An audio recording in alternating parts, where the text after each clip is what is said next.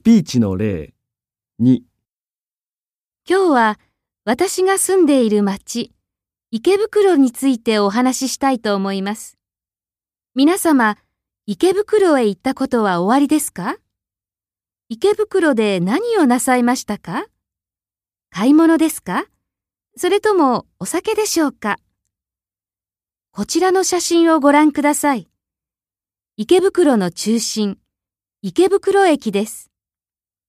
池袋駅は1日に270万人もの人に利用されております。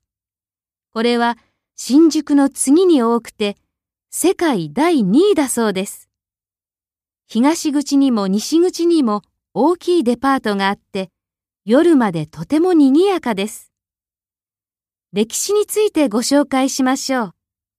駅ができたのは今から100年以上前の1903年です。